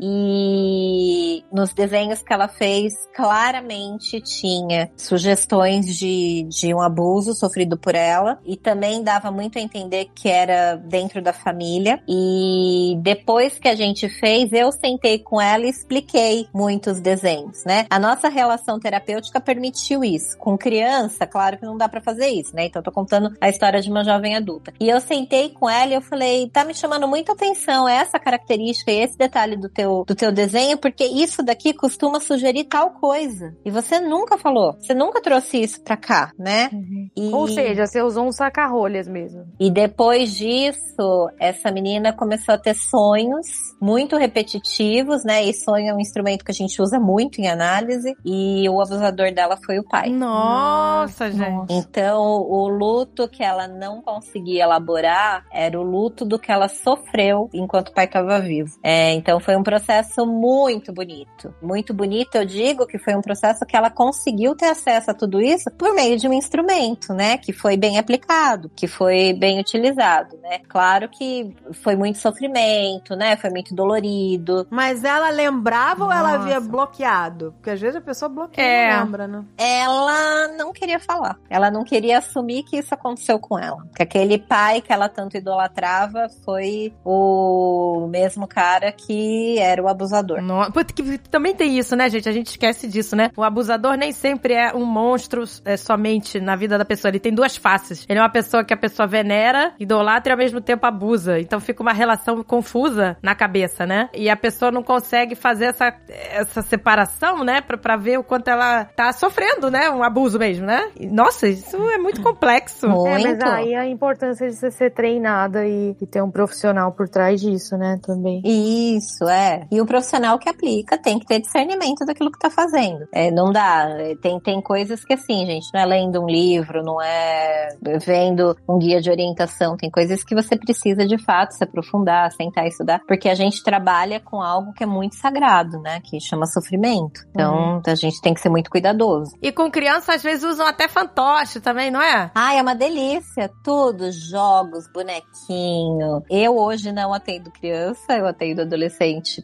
pra cima, né? Adolescente até, até idosos, mas as minhas colegas de consultório que atendem criança, muitas vezes eu, eu sento com elas pra tomar um café na sala delas e eu falo, ai, por favor, me atende, só pra eu poder brincar com essa casinha. Ai, pois é, né? Que delícia. só pra poder brincar com esses fantoches, porque é muito legal. A clínica infantil é uma clínica muito interessante, é uma clínica muito lúdica, é uma clínica muito colorida, vai, se eu puder resumir. Né?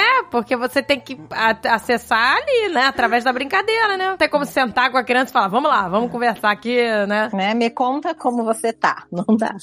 É, exatamente. Você tem que entrar no mundo da, da abstração, né? É isso. Diz que cor você vê aqui? Verme. Ah, desculpa, verde, sou disléxico. Eu confundo o verme com o verdelho. É normal a pessoa que passa por um trauma bloquear e não se lembrar, e aí você acessa pela com testes ou sei lá, ou com a própria terapia mesmo? Sim, porque é, é difícil a gente ficar relembrando coisas que foram dolorosas pra gente, né? Então é como se a gente tivesse gavetinhas. A pessoa mesmo, ela esconde tanto que ela esquece. A gente, a gente não faz isso? Sei lá, você tá arrumando um armário. Aí você faz assim, ah, isso aqui eu não vou usar, vai ficar lá em cima que é mais difícil de pegar. Isso aqui eu também vou demorar pra usar, vou colocar em tal caixa. Que... A gente faz isso. Do mesmo jeito são as nossas experiências. Então aquelas experiências que foram muito difíceis, ou aquelas que a gente se envergonha, ou aquelas que a gente não queria ter vivenciado. Existe uma tendência, né? Da gente querer deixar isso guardado. Dá pra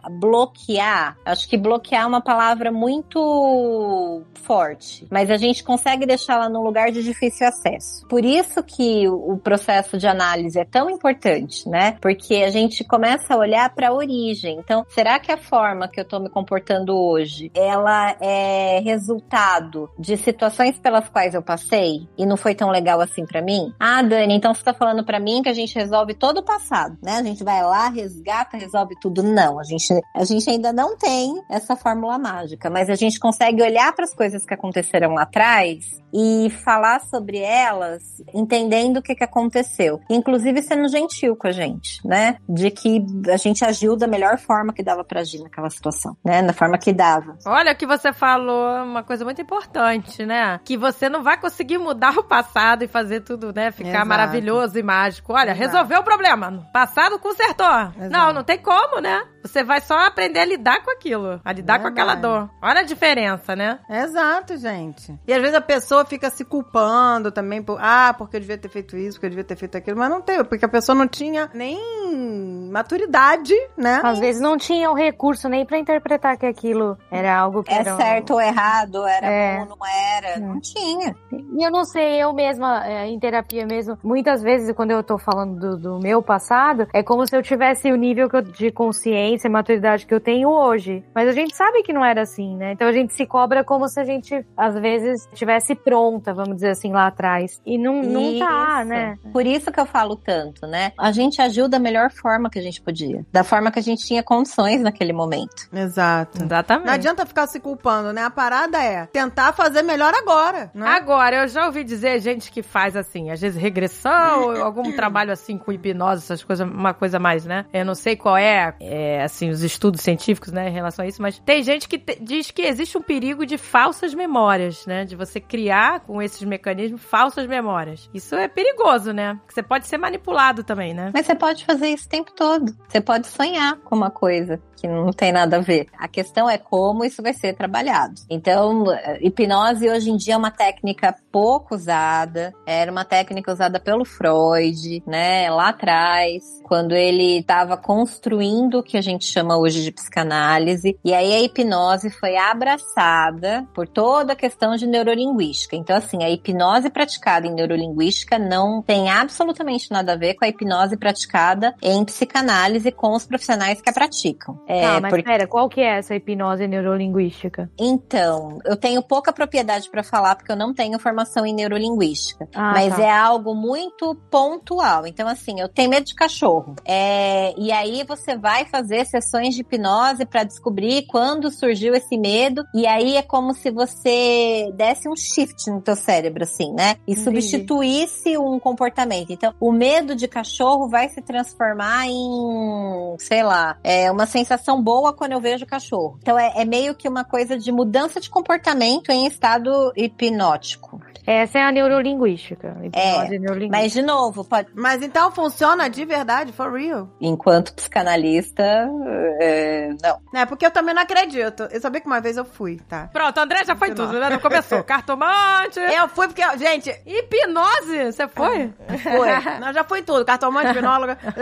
eu fui numa hipnóloga porque eu entrei numa vibe. Olha, olha o nível de. Por isso que eu falo. Fazer qualquer teste, vai dar muito piroca das ideias. Mas a piro- piroca baixa, piroca de ouro. Tem a piroca de, de prata, piroca de ouro. Diamante, piroca diamante. Toda lapidada, que delícia. diadamante. Diadamante. Cara, entrei numa loucura. É exatamente essa que você contou. Ah, a pessoa tem medo de cachorro. E aí vai passar a olhar o cachorro e ter uma sensação boa. Eu fui numa, numa paranoia de que eu vou numa hipnóloga pra ela mudar uma chave na minha cabeça e toda vez que eu olhar pra qualquer doce ou comida Pronto, que eu que queira comer, eu olhar e falar assim: Ah. né, não quero. Que aquela alface. Eu, eu queria que. Eu, não, eu queria um milagre. Eu queria que ela falasse assim: olha, toda vez que eu comer um alface, eu tenho que achar que eu tô comendo um brigadeiro. Toda vez Ai, que eu que comer um delícia. brigadeiro, eu tenho que achar que eu sou.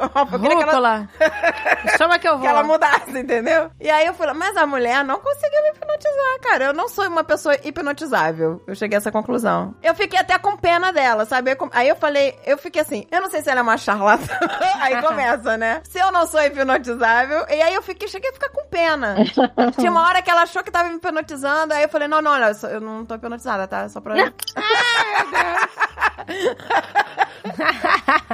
Mas, mas peraí, André, conta pra gente. Ela topou te hipnotizar pra fazer isso? Não, eu- não, ela falou que não tinha como fazer isso. Mas ela, vamos ver o que te dá os gatilhos pra querer comer, não sei o quê. E aí vamos, né, através da hipnose, ver o que que é. Aí você falou porque é gostoso, porque brigadeiro é uma delícia. Porque eu, sou, eu gosto de comer, gente. Isso é um negócio que é desde criança. É, mas você vê.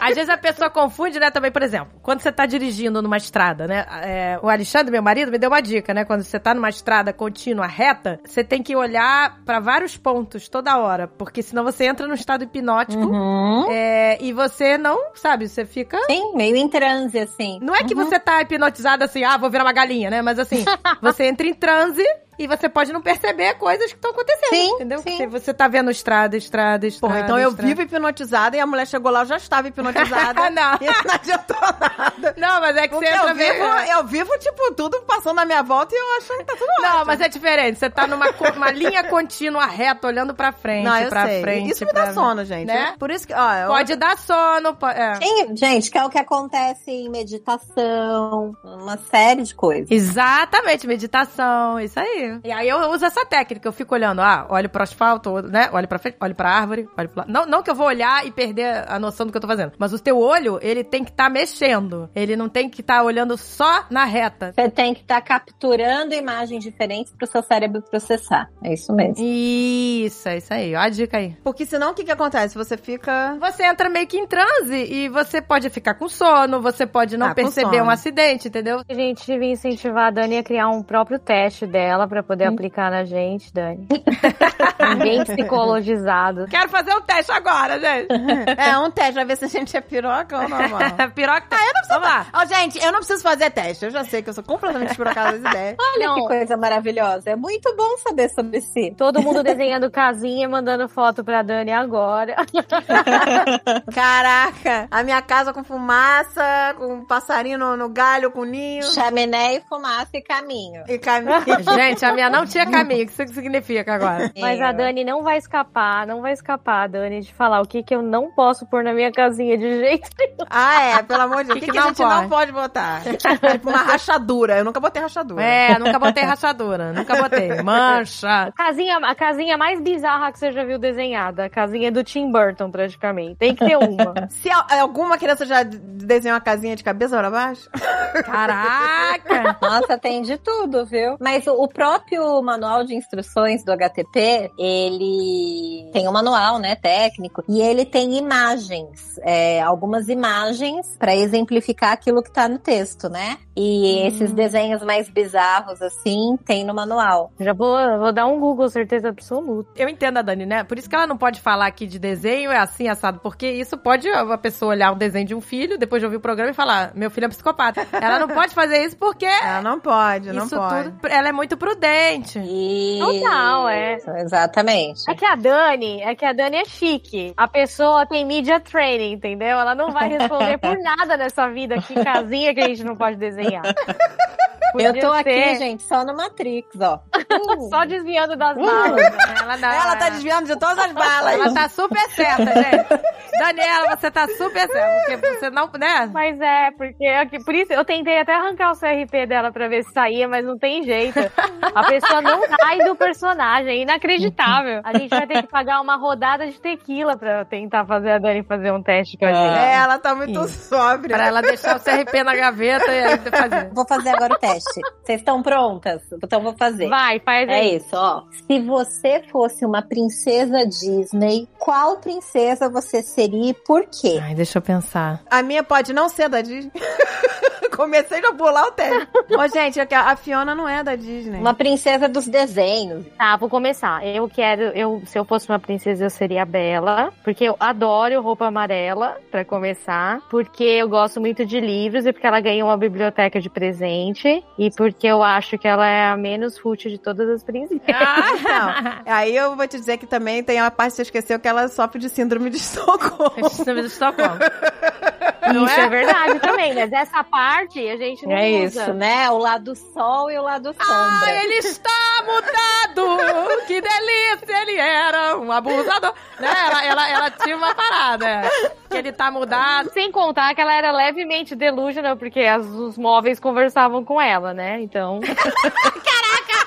Puta que pariu! Estragou toda a história da vela. Uma mulher Pô, a delícia. garota tava presa num, com um demônio no castelo. Ela conversava com colher, com, com a parede, com, com a vela. conversava com o bully. Ai, meu Deus. E convenceu que ele era uma delícia, maravilhoso. Mas se eu fosse trabalhar na área comercial, eu ia falar que eu sou outra princesa. Ah, é? Por quê? Qual princesa da área comercial? Não, não, tô brincando. Eu ia pensar uma princesa bem faca no dente, assim, de meta, sei lá. Não pode ser a Bela adormecida, né? Que vive dormindo. A Mulan, Eu ia talvez falar a Mulan. Mulan. Ah, Mulan. A A Brave. Mulan, a Mulan é foda. Vai lá. Ah, eu a Princesa Gisele, que é aquela do filme Encantada, que é a minha predileta, né? É, Porque Gisele. ela é uma menina, sabe? é- Por que, que eu queria ser ela? Porque ela é uma pessoa que aonde ela passa, que isso não sou eu, assim, eu gostaria de ser, né, como ela. Aquela pessoa que, igual no filme, ela vai passando e todo mundo vai dançando junto. Vai, começa a cantar. Ela começa a cantar e as pessoas esquecem seus problemas e tá todo mundo no meio do Central Park, sabe? Ai, que delícia, todo mundo dançando, sabe? Não existe mais gado, não existe mais bolsominion. Tudo no amor, sabe? Eu queria entrar, né, na, que nem a. Gisele, entrar no meio desse gado cantando. Gente, esqueçam isso, vamos lá. Para de ser gado. Vamos, aquela coisa fantasiosa que todos os problemas acabaram. Essa é a princesa que eu queria. Princesa do mundo que não existe. Essa que eu queria. Eu queria ser a princesa Fiona na versão ogro. Ah, na versão ogro. Oh. Porque ela é feliz, desprendida de todos os padrões. É né? isso aí. E ela ainda é uma super guerreira, que ela é, é, É, é guerreira e teve o, né, o marido dela, o, né, o ogro, do Shrek, tudo no amor, feliz com... sem contar que a Andrea, além de ser ruiva, fica maravilhosa de verde. Eu sempre É, falo. é né? verdade. Você nasceu pra ser a Fiona. É verdade, fica bem de verde mesmo, é É, verdade. fico bem, né? Porque me pintar de verde. Como, que delícia. Gente, eu, eu quero sair um dia de, de fantasiada de, de Fiona, só que eu não quero aquela chatice ter que pintar a cara toda de verde, gente. Ah, tem que pintar até, pintar. até o, o colo aqui, porque. Vai ter que pintar. Aí, dá um- aí só de pensar eu fico, ah, já desisti. Ah, mas é tão legal. Eu quero botar uma roupa e sair. Preguiça, preguiça. Vai, Dani, uma frase sobre cada princesa, vai, por favor. Analise nossas princesas. Todas, todas erradas, né? Uma quer, não quer ver a realidade, que é a realidade do amor. A outra, síndrome de Estocolmo. Quer saber? No fundo, no fundo, eu acho que é, cada uma tem a sua princesa a seu jeito, né? Mas a gente conseguiu colocá-las na nossa realidade. Olha como ela é democrática, É. gente. Exa, exa, exa. Cada um com sua E ema, ema, ema, cada um com seus problemas, né? Meu amor. Dani, sua princesa Disney. Minha princesa Disney, é verdade, né? Tá pra gente caminhar. Não vai escapar da gente. A gente tá aqui te É. analisando. Agora vamos Ela analisar. tenta, a gente vai te analisar. A gente vai te analisar. Com base em porra nenhuma. Todo o nosso critério. Minha princesa. Impossível não ser a Branca de Neve. Porque ela é minha princesa favorita. Eu tenho essa coisa vintage. Eu, eu gosto daquele vestido de manga bufante. Eu sei que é uma futilidade. eu tenho a Branca de Neve tatuada. Eu tatuei uma Branca de Neve estilizada. Ela é gulosa lá. Ela comeu uma maçã que ela não devia comer. Então já tem aí uma característica minha na Branca de Neve. Então não tem. Ela é amiga dos duendes. Olha só como ela aceita a diversidade. Ela é amiga de todos os duendes. E ela arruma, ela gosta de arrumar, dá prazer a ela. Ela adora arrumar, gente. Ela varre aquela taberninha lá, ela varre com uma beleza. Eu sou a Branca de Neve, sim. Ah, que delícia, gente. Que princesa Disney você levaria pra Ilha Deserta, Dani? E olha, bom teste, hein? Pô, eu ia levar a Cinderela. A Cinderela é prendada, ela ia saber fazer tudo na ilha. É, Vamos fazer uma choupana, ia vir os bichinhos da ilha ajudar, entendeu? Todas as princesas têm amigo dos bichinhos, né? A Branca de Neve, a Princesa Aurora Verdade, a Branca de Neve também. E a Cinderela. A Branca de Neve limpa a casa com os... Porra, ia ser bom, hein? E a Princesa. Gisele também. Princesa Gisele também. Ah, então tô- eu tô bem, eu tô bem. Diz que cor você vê aqui? Verme. Ah, desculpa, verde, sou disléxico. Eu confundo o verme com o verdelho. Gente, essa semana eu vi um post que mexeu demais comigo, tem a ver com isso. Era Hum. assim, essa geração, ela não quer mais príncipe encantado. O que ela quer é uma família que peça desculpas pra ela. Ah, eu vi. Aí tinha a cena do Coco, aquele filme da novo, né? A cena do Red, que a família também pede se desculpa da menina, e a cena do Encantado, Legal. que a avó se desculpa com a menina. Ai, não é Encantada, gente. Encanto, Encanto. É, o encanto. Ah, o Encanto. encanto. É. E os três, realmente, o desfecho do filme é a família reconhecendo que errava com a pessoa. Eu achei tão forte. Isso é muito Nossa, legal. e também tem a lá da, da Elsa, que os pais foram os piores pais do mundo. Então, Super, então não, mas no mesmo. desfecho não tem, né? Só que eles não pediram desculpa porque eles morreram, é, exato. É. É que nesses três, nesses três filmes que estavam no post que eu vi, o desfecho do filme, o que seria, vai, o beijo do príncipe, o desfecho do filme é a família se desculpando com a pessoa. Então é muito verdade. Isso é muito bom, gente. Isso, Isso é- muda tudo, gente, muda pra essa tudo, geração. Porque na gente. nossa geração a gente realmente tinha esse encanto de A querer o tinha que- príncipe encantado. Porque Isso a é gente muito achava perigoso. A, a, a família que tinha que pedir desculpa não ia pedir, e o jeito de você se livrar daquele inferno era achar um príncipe encantado que te tirasse daquilo. Isso. Só que nunca era um príncipe, era sempre uma porra de um Isso é sapo. muito perigoso. Entendeu? É, exato. É Que, que merda de conceito. Mas é, a minha filha, por exemplo, ela já não gosta mais. Ela olha as, as princesas que ela amava da Disney e fica. Ah, elas são muito assim, nhê, nhê, nhê, ficam querendo príncipe. Eu falei, isso mesmo, minha filha, não precisa de príncipe pra te Não salvar. precisa de E príncipe. ela já mudou a cabeça. Quantos anos a Piccola tem mesmo, Agatha? Oito. Oito já? Oito, Aham. olha que legal. Tá com oito. E ela já fala isso, que não, não precisa de príncipe, que não sei o quê. Eu falei, ai, que bom. Novos tempos, novos tempos. De novo, a cultura se formando por É, da nossa, cultura. me mesmo. veio exatamente isso à cabeça, Paty. Gente, eu juro pra você que eu tinha essa preocupação quando era criança. Será que eu vou achar o meu príncipe encantado? Assim, eu achei, mas e se eu não achasse, entendeu? Eu também. Eu Eu, eu, eu achei o meu Shrek. Gente, eu vou falar uma coisa pra vocês. Peraí, mais um depoimento. É muito difícil ser amiga de psicóloga, viu? É muito. Ah, Você acha que nossa. tá sendo, né? Não, o tempo inteiro te analisando. Brincadeira. Ah, é. né? eu, eu falei, qualquer dia eu vou mandar fazer um boné. Não estou te analisando. Quando eu for fazer. mas no fundo estou. Ou uma camiseta, né? Não estou te analisando aí nas costas. Mas tua ficha tá pronta.